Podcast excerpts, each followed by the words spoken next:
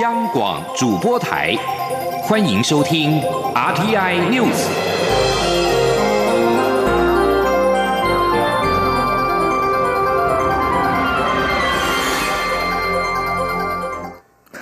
各位好，我是张旭华，欢迎收听这节央广主播台提供给您的 RTI News。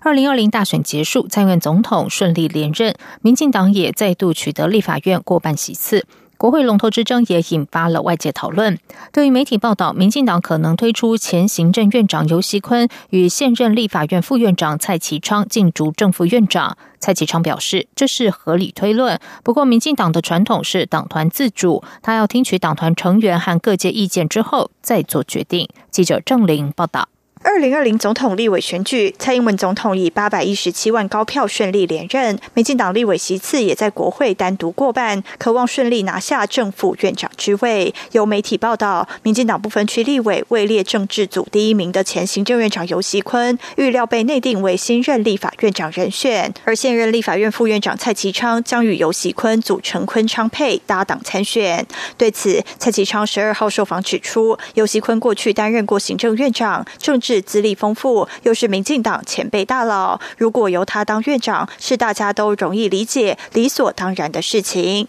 但民进党的传统是党团自主，因此他要与立院同仁沟通，听取大家意见后再做决定。那我想，因但是因为我我讲过，民进党我们的传统啊，就是党团自主，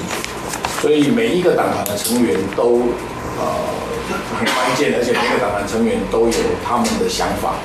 那所以这不是党内的某一个人说话，或者是媒体的预测就可以做这样的一个定论。所以我觉得我尊重这个这种说法啊，这个是一个合理的推论啊。但是我个人还是觉得，呃，我还是跟我上一届一样嘛，选完之后，还是先听听大家的意见，然后再来做决定。有媒体问到，蔡其昌曾说过，立法院副院长是他政治生涯最高点，但不是最后一站，是否代表他将布局二零二二台中市长选举？蔡其昌说，他对二零二二选举没有任何准备，也没有任何规划，因为现阶段他必须面对的就是立法院正副院长选举，事情必须按部就班完成。蔡其昌表示，他才刚得到选区相亲的高票支持。因此目前他脑袋所想的是如何解决相亲困难，在立法院通过好的政策法案，全力拼经济，让人民安居乐业。因此，他首先要先卸票，明天开始处理正副院长选举，再去想其他事情。所以现阶段没有规划，也没准备二零二二选举。央广记者郑玲采访报道。台湾的二零二零总统大选举落幕，对于蔡英文总统获得连任，日本学者小笠原新十分呃分析说，台湾多数民众希望维持现状，在总统大选时能够拿下这些追求经济繁荣与台湾自主的中间选民多数票，就能够当选。小笠原说，由于中国领导人习近平政权在二零一九年提出以一国两制推动两岸统一，而在一国两制下的香港却发出惨痛叫声，这让台湾的中间选民对台湾。自主产生忧虑。他说，主张与共产党维持合作的国民党无法应应这种状况，而蔡总统在遵守不挑衅中国的承诺同时，表达对香港年轻人的支持，获得台湾民众支持。他并指出，蔡政府目前仍然面临年轻人就业对策等内政课题，主要方向有误，仍然可能造成中间选民的不满。而新加坡的媒体今天报道，台湾抗中情绪全面发酵，意味着主权和两岸议题超越民主和经济等务实课题，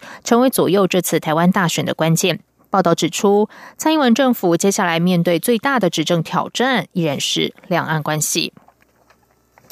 而国民党总统立委选举双输，党内传出了改革的声音。国民党中央委员连胜文今天表示，中国民党必须毫无悬念的进行世代交替，不能够再持续过去这种老派的思维，还有传统的操作模式。他说，国民党必须努力尝试和新时代沟通，并有所连结，引领新时代的思维，帮年轻人架起走向世界的桥梁。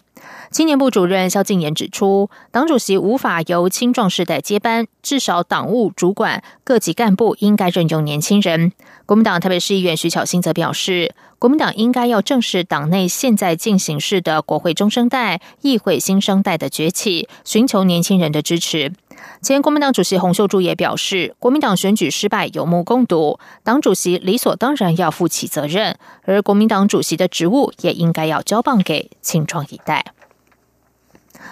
台湾民众党在二零二零立委选举斩获了五席不分区，一举囊括近一百五十九万张政党票，得票率约百分之十一点二。党主席柯文哲今天说，结果是平盘，但在国会不是关键少数才是重点。发起人蔡碧如表示，民众党会往第一大党方向前进，而阻挡最终的目的是取得政权来执政。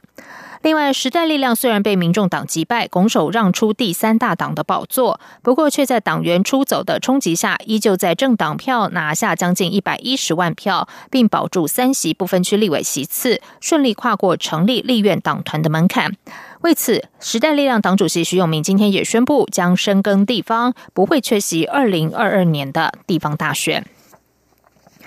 继续来关心的是，大陆武汉爆发了新型冠状病毒肺炎疫情之后，我卫生福利部疾病管制署立刻向陆方提出，希望派员前往当地访查疫情。机关署署长周志浩今天表示，已经于昨天傍晚收到陆方的正面回应，机关署也将会尽快的派出两名专家前往了解陆方在临床处置、实验室甚至流行病学上的调查状况。返台之后也会对外说明访查情况。记者吴丽君报道。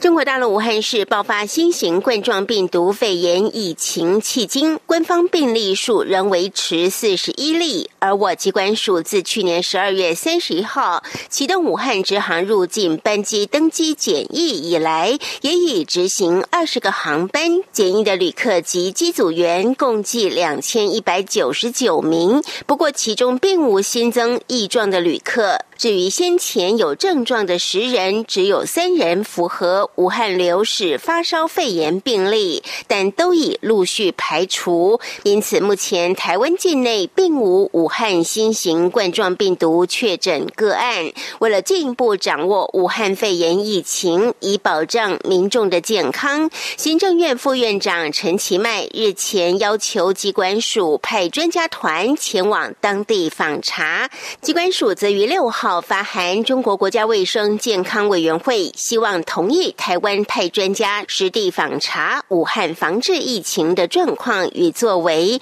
结果陆方在十一号傍晚回电表示同意。机关署署长周志浩说：“那关于武汉的疫情，我们依照两岸医药卫生的协议，向对方提出实地访查的一个要求。啊，对方在昨天傍晚的时候也回应我们同意接待。那我们会尽快的。”派员过去，但是形式的话就是以专家过去，那人员的话大概就是两个左右。哦，我想可以了解的事情是蛮多的哈。第一个有关于临床啦、实验室啦、处置啦，或者甚至他们的流行病学调查等等，能够了解多少，我们尽量会多了解。不过，为了给予访查的空间，周志浩不愿事先透露将由哪两位专家前往。至于将访查多少天或可以前往哪些地方访查，则需是陆方的安排。但若专家觉得有需要，也会适时向。陆方提出出请求，返台后，机关署也将尽可能安排专家向外界报告。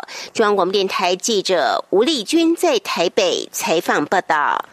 在外电消息方面，法国政府十一号提出妥协方案，期盼终止退休金改革计划引发的严重交通运输业罢工行动，包含撤销提高退休金年龄的关键诉求。针对政府的让步，工各工会反应不一。法国反年改运输业罢工行动迈入了第六周，巴黎示威者动手砸店面，并且和警方发生冲突。法国总理菲利普在给工会和劳工的信中写说，如果达成某些条件，他准备好撤销劳工领取全额退休金年龄提高到两岁到六十四岁的倡议。